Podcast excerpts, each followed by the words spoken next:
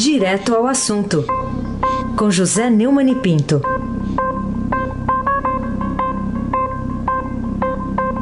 Neumann, bom dia. Bom dia, Raíssen Abac, o craque. Bom dia, Carolina Ercolim, tintim por tintim. Bom dia. Bom dia, Almirante Nelson e o seu pedalinho. Bom dia, Diego Henrique de Carvalho. Bom dia, Juliano Fonseca. Bom dia, Clã Bolfim, Manuel, Alice Isadora. Bom dia, ouvinte. O melhor ouvinte. Ouvinte da rádio. O Dourado 107,3 FM. Raíssen Abac, o craque. Vamos começar com a declaração do, do general Augusto Heleno, que é o ministro-chefe do Gabinete de Segurança Institucional, que diz que a descoberta de 39 quilos de cocaína com o segundo sargento da aeronáutica Manuel Silva Rodrigues foi falta de sorte. Depois, eh, lá numa live lá com o presidente Bolsonaro, ele disse que ele não estava se referindo à falta de sorte do sargento, mas para a imagem do Brasil de ter sido descoberta a caminho lá de uma, um evento importante como o Japão. Mas o que, que você diz disso tudo? Vamos ouvir o general Augusto Heleno, por favor, Almirante Nelson. Podia não ter acontecido, né? Foi uma falta de sorte acontecer exatamente na hora do evento mundial e acaba tendo uma repercussão mundial que poderia não ter tido, né? Mas foi um fato muito desagradável para todo mundo. É, falta de sorte não é exatamente, é falta de competência. É um, um, serviço de segurança da Presidência da República, o Gabinete de Segurança Institucional, com todo o respeito que eu tenho pelo general Augusto Heleno, é, deixar acontecer um episódio desse numa bagagem de avião. Bagagem de avião não é revistada, não passa por revista. O sujeito que é segundo sargento da aeronáutica aí, o, o é, passa cocaína no, no, na segurança na hora do embarque, isso é um absurdo. Não é um absurdo específico desse governo, é, mas é um absurdo desse governo. Nós estamos agora sob esse governo e a responsabilidade é do general Augusto Heleno evitar essa, aspas, falta de sorte. Aspas. Tem nada a ver com loteria, não tem nada a ver com sorte, tem a ver com trabalho, com trabalho bem feito e com trabalho mal feito.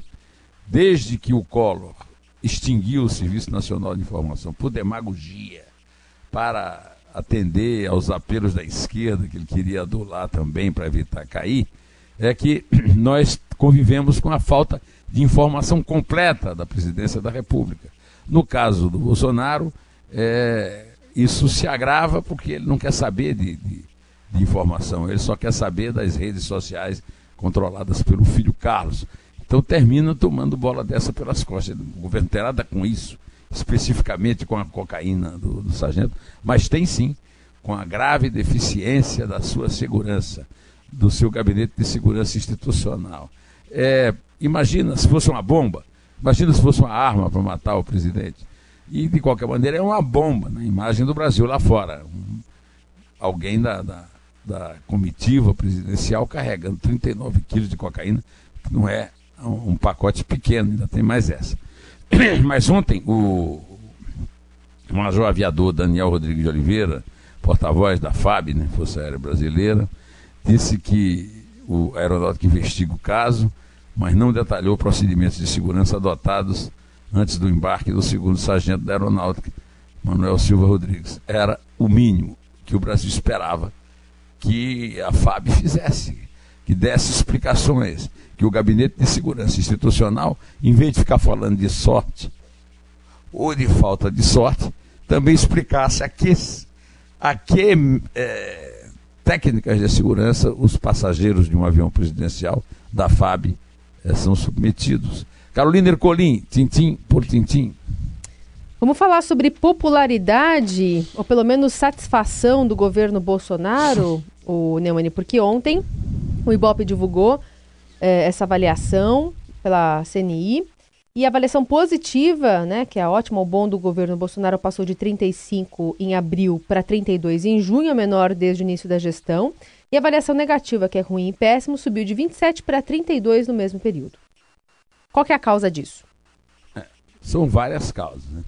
Eu continuo insistindo. Vai, vai chover de gente aqui nos meus, nas minhas redes sociais dizendo que se confia no Ibope, porque o Ibope não acertou na eleição, que não é verdade.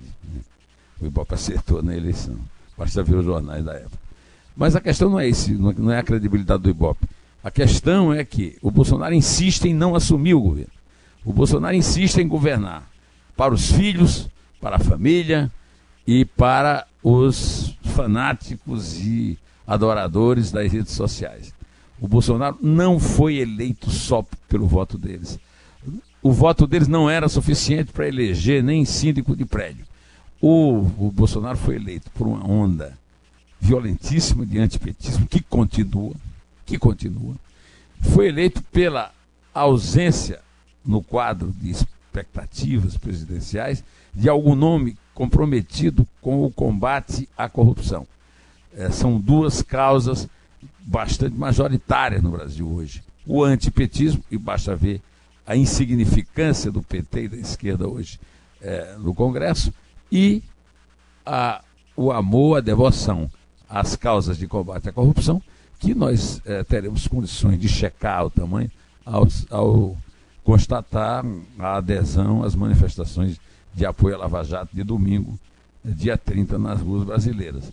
Bolsonaro está se afastando dessa, dessa, de, de, desse público positivo, simplesmente pelo fato de que ele governa para atender a demandas específicas de sua agenda, do tempo que ele era do baixíssimo clero do Congresso e que ele acha que é o que o elegeu e que ele acha que tem uma gratidão específica para esse público. Enquanto ele estiver agindo assim, a popularidade vai cair e não adianta reclamar do Instituto de Pesquisa. Reclamar do Instituto de Pesquisa é como atribuir ao termômetro a temperatura. Aí abaque o craque. Bom, o Neumann, e a situação do ministro do Turismo do Bolsonaro, Marcelo Álvares, Marcelo Álvaro Antônio? Será que ele continua aí no, no primeiro escalão como impávido colosso, mesmo com as prisões de ontem de gente ligada a ele? É, a Polícia Federal prendeu ontem Matheus von Rondon, assessor especial do ministro do Turismo Marcelo Álvaro Antônio, numa operação que investiga um suposto esquema de candidaturas laranja pelo partido PSL, né, partido do presidente, presidente pelo qual o presidente se elegeu, nas eleições do ano passado em Minas. O, o Marcelo Álvaro Antônio era presidente do PSL em Minas. A prisão foi em Brasília. Né? Em Minas, a Polícia Federal também prendeu Roberto Silva Soares, o Robertinho, como é conhecido, né? em Ipatinga, na região leste de Minas Gerais. De acordo com as investigações, ele era o coordenador da campanha de Marcelo Álvaro, deputado federal, né? É, as candidaturas laranjas teriam sido de mulheres, aproveitando aquela história da cota. Né? Agora, o Ministério de Turismo emitiu uma nota sobre o caso, citando a prisão de Matheus, né, especificamente. É importante esclarecer que não há qualquer relação entre a investigação da Polícia Federal e as funções desempenhadas pelo assessor especial Matheus von Rondon no Ministério do Turismo. O órgão aguarda mais informações para se pronunciar sobre o caso. Se não tem informações, eu vou lhe contar, hein? É, tá, o, o, o, Marcelo Álvaro Antônio está recebendo hora extra lá no Ministério, não é verdade? Já, já, passou da época de ser demitido. Agora, eu quero saber que força política tem esse sujeito para colocar o presidente da República numa saia justa dessas. Né? Carolina Ercolim, tintim por tintim. Ô Neumani, é, o ministro do Supremo Gilmar Mendes tem dado entrevistas, né? Deu a Estadão, também falou a Globo News. Tem sido uma boa ideia falar bastante? Olha, na entrevista que ele deu à Globo News, é, na entrevista que ele deu ao Estadão, ele está aqui no nosso podcast, que tem um comentário meu sobre a pungente, pungentíssima fotografia da, da, da, da Valéria, de um ano e meio, que morreu abraçado ao pai, os dois afogados no Rio Grande, tentando atravessar a fronteira dos Estados Unidos, né? que eu chamei de A Mortandade dos Inocentes, mas lá tem uma entrevista do, tem uma entrevista do Gilmar Mendes e outra do Bolsonaro. Mas é, eu me refiro especificamente à entrevista que ele deu a um grupo de comentaristas da Globo News, em que ele foi particularmente é, veemente contra a Lava Jato Gilmar Mendes. A respeito disso, o professor Modesto Carvalhosa, que eu, meu amigo querido, meu mestre, meu guru, é, me escreveu ah, através do e-mail, me dizendo que o Gilmar Mendes, que eu estou chamando de Gilmal, incidiu no artigo 254 do Código de Processo Penal, segundo o qual O juiz dá-se-á por suspeito, se não o fizer, poderá ser recusado por qualquer das partes. Uh, item I, se for amigo íntimo ou inimigo capital de qualquer deles. É, a Procuradoria-Geral da República, segundo o Modesto Cavalhosa, deveria arguir a impossibilidade do ministro integrar o julgamento na segunda turma, seja quando for, agosto, setembro, quando for. É, o, o juntando-me ao Modesto Cavalhosa, eu fiz um comentário no meu é, canal do YouTube, dizendo que para confirmar a boa imagem que ela tem de si mesma, a presidente da segunda turma, Carmen Lúcia, não pode aceitar dois votos. O voto do Gilmar Mendes e o voto do trefego decano, o doutor Celso de Mello, que também já declarou que vai votar diferente do que votou é, na votação é, que encerrou né, esse ano judicial. Ou seja, todo mundo é suspeito lá. Aliás, hoje, no blog do Fausto, o Fausto está fazendo um relato bastante constrangedor para o Gilmar Mendes, porque está mostrando que ele é, considerou prova ilícita para soltar um traficante na cidade de Chavante, em São Paulo. Ele serve para traficante de droga, mas não serve para os inimigos jurados dele, tanto da Operação Lava Jato quanto o, o Deltão Dallagnol, chefe da Força Tarefa da Operação Lava Jato em Curitiba. É, vamos ver, vamos ver. Eu duvido que isso aconteça, mas vamos ver né, se realmente Carmen Lúcia resolve vestir a sua, é, a sua moral, a moral que ela quer passar ao povo brasileiro, tomando a atitude que tinha que tomar. Duvido, mas espero. Aí Abac, o craque. Neumann, é, o ex-presidente do BNDES, Joaquim Levi, reafirmou em depoimento é, algo que já tem muita gente que já diz isso no mercado também, que não há a tão esperada caixa preta do, do banco. Você se surpreendeu com isso? Surpreendi que quem é informado sobre o banco sabe que o, o Luciano Coutinho, que foi o presidente do PT, sob a cuja égide houve toda aquela o uso de dinheiro público para é, criar fortunas, como a dos irmãos Batista, que continuam aí, né? à espera de, de, do julgamento da sua delação premiada, né? e enriquecimento de ditadores de esquerda, amigos dos governantes do PT, compadres dos governantes do PT aqui no Brasil. Né? É, o, todo mundo sabe da, da limpa que o Luciano Coutinho fez lá antes de entregar o banco e que deve ter havido uma queima de arquivo. E o próprio Joaquim Levy, que fez essa declaração, demonstrando o seu cinismo não temos nada a esconder no BNDES, tem. Por exemplo, não dá para explicar um empréstimo de 7 bilhões ao Odebrecht sem garantia nenhuma. É, o BNDES está em último lugar da fila dos credores na recuperação judicial, aceita em um dia pelo juiz João de Oliveira Rodrigues Filho, da primeira vara de falência. Aliás, exatamente o mesmo dia em que o Superior Tribunal de Justiça anunciou, depois de seis anos, o júri popular para os responsáveis, para os culpados daquele incêndio da Boate Kiss em Santa Maria. Né? Teve o calote da Venezuela, que foi de 2 bilhões e 200 milhões, a inadimplência de Cuba, de mais de 2 bilhões e 200 milhões. Agora, o pior de tudo é o nosso, é o nosso calote. Nós, os contribuintes, os bancos públicos não têm garantia, fizeram empréstimos absurdos, a juros baixíssimos, e agora a conta vai ser cobrada do contribuinte, porque esses bancos não vão receber de volta. O, o BNDES para definir o melhor, assim, eu diria que é um banco que serve para tomar dinheiro de quem trabalha, do fundo de garantia de tempo de serviço, para emprestar para quem corrompe. E agora, com essa recuperação judicial marota, sem garantias, toma de quem trabalha para doar para quem corrompe. Isso é transparente? É óbvio que não. Como diria o meu sogro Alexandre Tabajara de Castro, só um idiota, um completo idiota faria isso. Completos idiotas esses caras não são. Ou, te, ou teve corrupção na parada, ou quem fez atendeu a ordem sabendo das motivações. De qualquer maneira, estamos aqui à espera da abertura da tal caixa preta que ele disse que não existe, e com a caixa preta do judiciário que existe, mas também ninguém tem coragem de abrir. Carolina Ercolim, tintim por tintim. Vamos, falar sobre ainda o ministro Paulo Guedes, porque Ontem ele quis ter um protagonismo que o Congresso tem tido, né? Ele se reuniu com a equipe do Ministério da Economia para fechar um pacote de medidas para reanimar a economia antes que o Congresso lance esse plano Maia ao Columbre, que vem sendo coordenado pelo economista Marcos Lisboa. A reportagem do Estadão traz destaque sobre isso. Queria a sua avaliação sobre esse plano Guedes. O plano Guedes é um plano bom. É, é, liberar depósito compulsório de banco é uma boa atitude do Banco Central. A grande questão, Carolina, é saber quem é que vai tomar esse dinheiro no mercado. Quem vai pedir dinheiro emprestado em banco na situação que está. Então você imagine, você, Carolina, empresária, dona de uma loja, a loja parada, não vende nada, a economia completamente parada, você vai fazer o que no banco?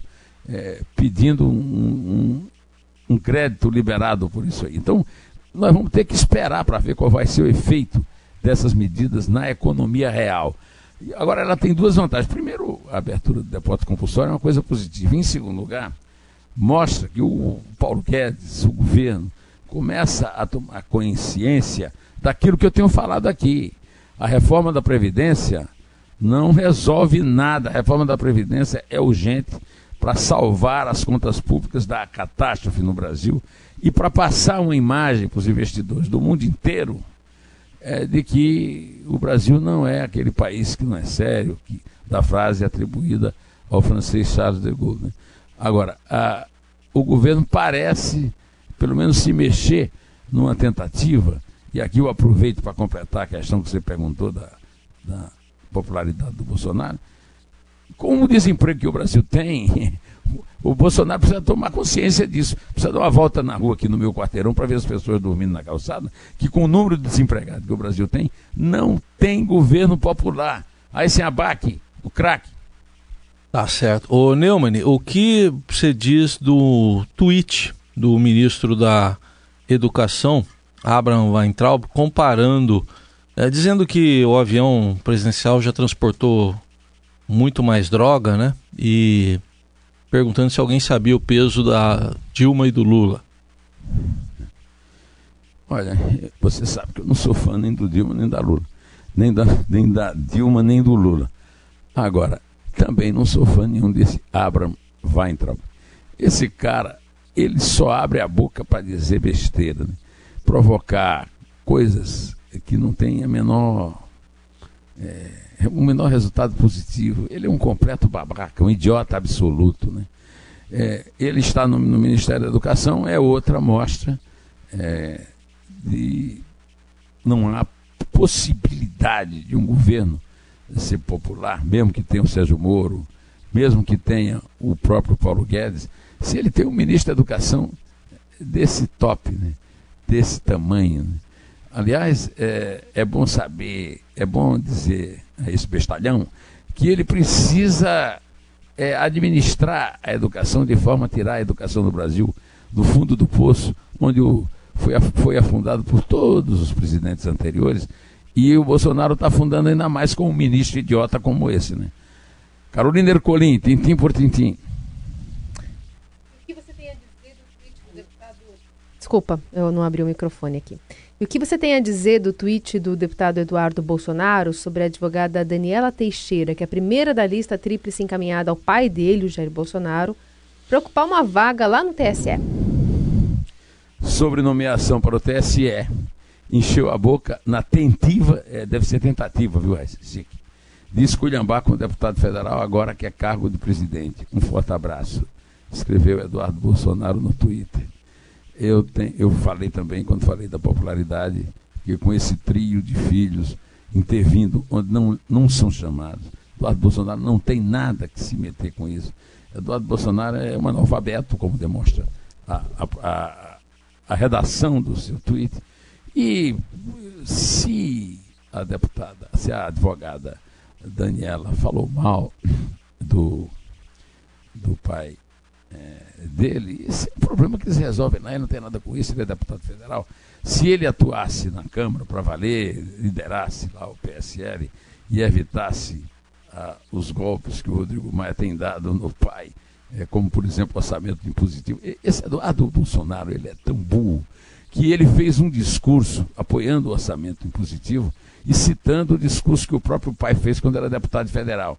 Ele simplesmente não contou uma coisa. Ele e o pai eram uma oposição quando o projeto foi apresentado. Agora são governo. E o projeto tira do governo poder para usar o orçamento. Quer dizer, ele precisa aprender a ler, precisa aprender as coisas mais elementares, por exemplo, a diferença de governo e oposição, antes de se meter na questão da indicação é, da Daniela, de quem quer que seja, né, é, que foi, teve o nome chancelado por 10 ministros do STF e, por, e, na minha opinião, isso não vale nada. É, aprovaram a lista tríplice com ela, o Marçal Justo Filho é, com nove votos e o Carlos Mário Veloso Filho com oito votos. É, isso não é assunto do Eduardo, ele devia era é, cuidar de aprender a ler, aprender a escrever e fazer o trabalho rotineiro na Câmara, e é para isso que ele foi eleito pelos inúmeros eleitores, pela massa enorme de eleitores que ele teve aqui em São Paulo. Vamos contar, Carolina, antes que a voz vá embora. Hum, vamos contar, você vai se restabelecer no fim de semana. Aliás, tem que aprender com o Arthur, né? Ele deve chorar alto. Ah, podia cantar musiquinhas pra ele, né? Pra dormir. Olha, Antiga o, de Nina. O, Heisen, é. eu, eu vou mandar pra você um vídeo cantando Alecrim. Alecrim Dourado. Opa! Ah, adoro essa música. Essa é ele. boa, hein? Ah, ele adora também. Agora, teve um que não teve jeito, rapaz. Eu fui assistir o jogo ontem com ele. Mas ele ficou bravo com aquela porcaria daquele time da seleção. Não fala assim. Um, um, time, que porcaria! Um time que empata de 0 a 0 com o Paraguai, com 10 jogadores. E aquele bestalhão daquele Tite fazendo caras de boca. Mas eles tinham fazendo... o, o gatito. É isso aí, ó. Ele, olha, na hora que o juiz marcou um pênalti, não foi, depois o VAR transformou em falta e, e expulsou o jogador paraguai, resolvendo o jogo para o Brasil e a seleção não soube resolver, né? É, olha, ele chorou dali até o fim do jogo. Até o fim do jogo. E, Ô, eu, dó. e eu me senti representado. Que porcaria de seleção. Que técnico vagabundo. Ai. Então tá bom. Então vamos lá. É três. É dois. É um. Em pé.